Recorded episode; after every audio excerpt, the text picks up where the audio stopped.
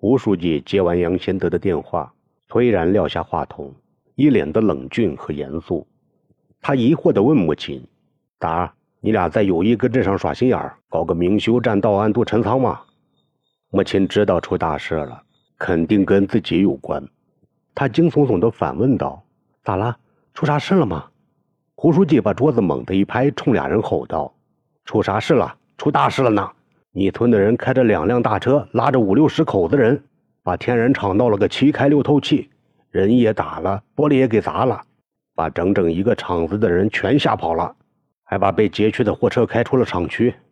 要不是天然厂把电话打到派出所，老杨又及时赶到，恐怕你们还要把北山一村的祖坟也给掘了。说嘛，趁早坦白交代吧，到底是谁在背后指使的？是不是你俩？凤吓了一跳，说：“大辉呢？”临来时，我俩把村人都安顿的好好的了，还把厂里唯一一辆洋行的货车也开来了。现今儿这车就在大院里停着呢，谁会指使他们胡闹哦？他们是咋来的？难道是一个个的扎翅飞来的吗？说罢，他愣愣地望着穆琴，出神发呆。穆琴也在纳闷，虽是不说话，但眼神里透出的疑惑神情，足以证明俩人的确没有撒谎。这一点。胡书记当然能够看得出来，其实事已至此，俩人真要是狗胆包天的捣鬼耍滑、愚弄领导的话，也没有必要再演戏装下去了。目的达到了，就要考虑后果了。胡书记突然笑了起来，似是憋了很久的笑，更像是神经质般的笑。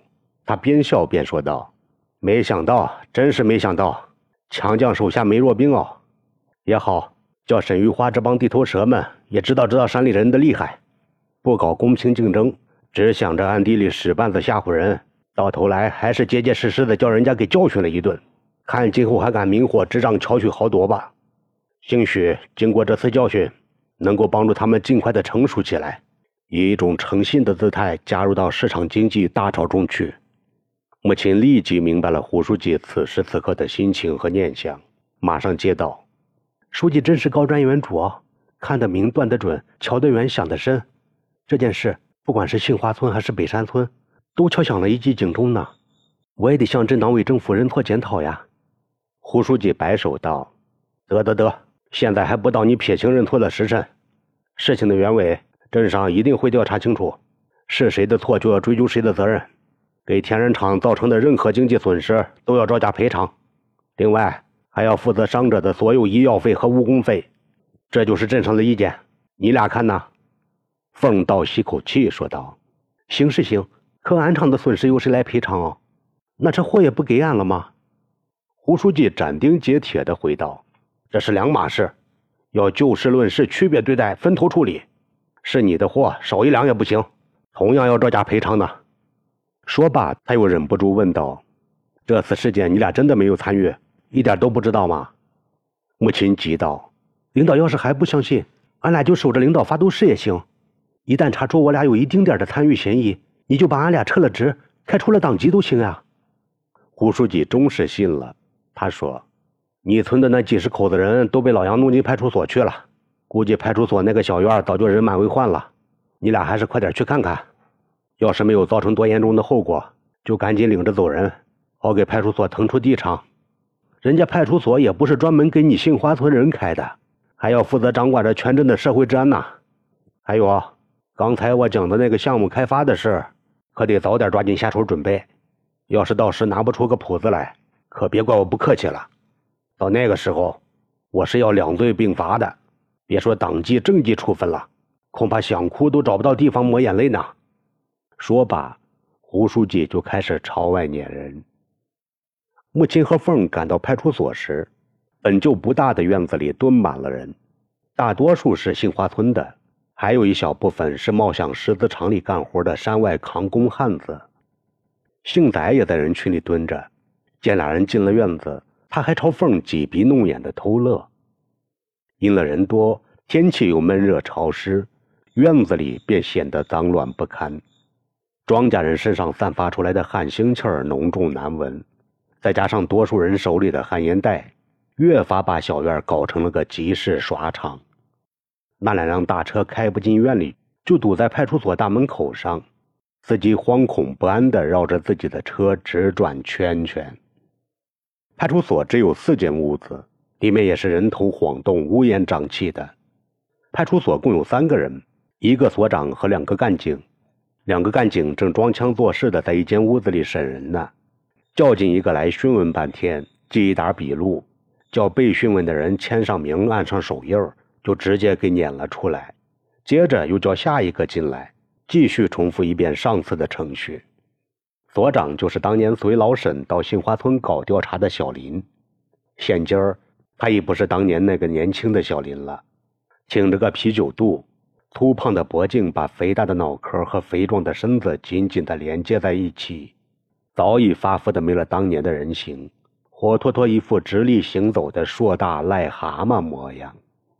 林所长一瞥见穆琴和凤进了院子，立马从办公室里滚皮球般的滚了出来。朝俩人嚷道：“你俩人也是来受审的吗？是不是后面还有几车哦？这都是啥事嘛？聚众斗殴、打砸抢闹，啥都占全了呢？你以为我这儿是集贸市场哦？用来这么多的人，别说拿铐子铐人来，就是拿绳子捆人，又到哪儿去寻这么些绳啊？”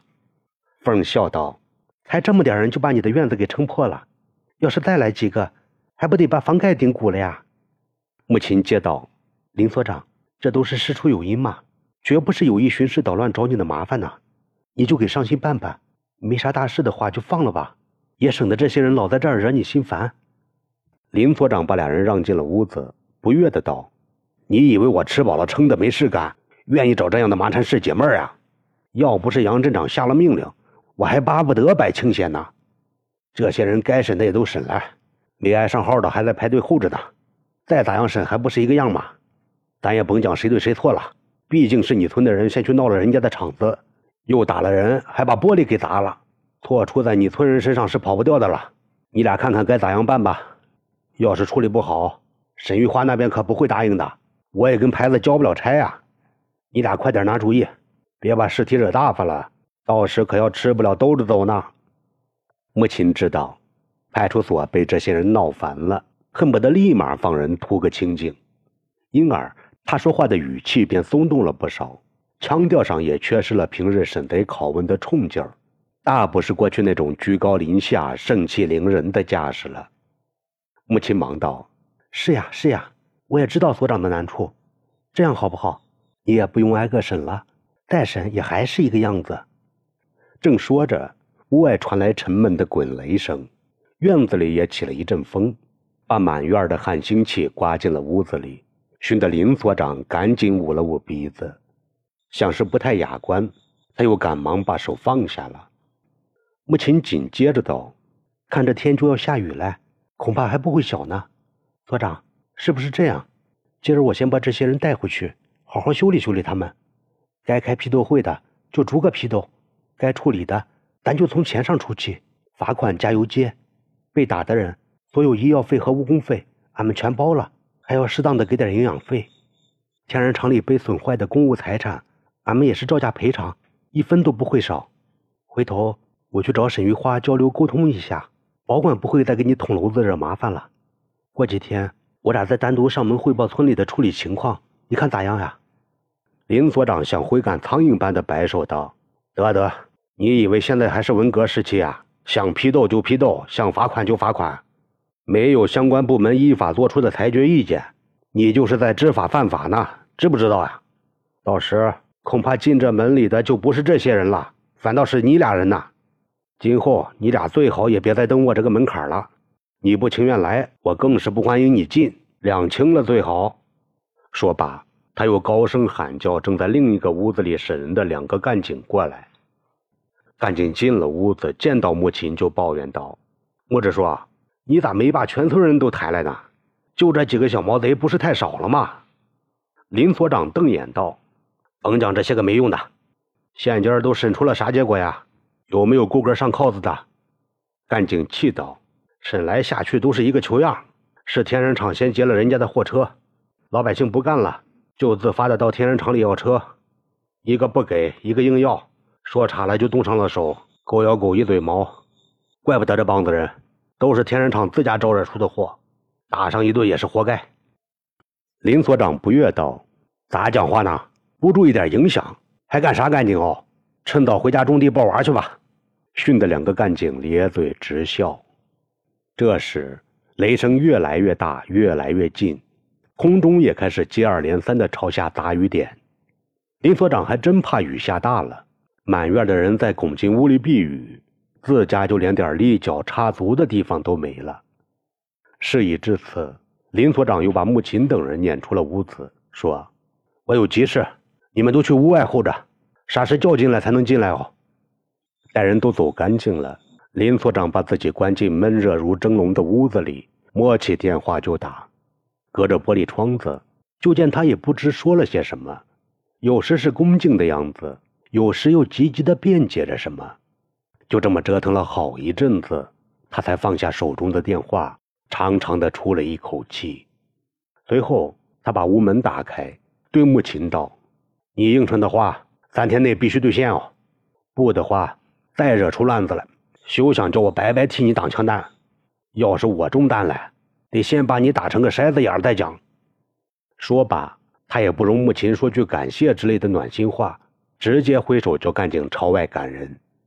于是，几十口子人蜂拥出了院子。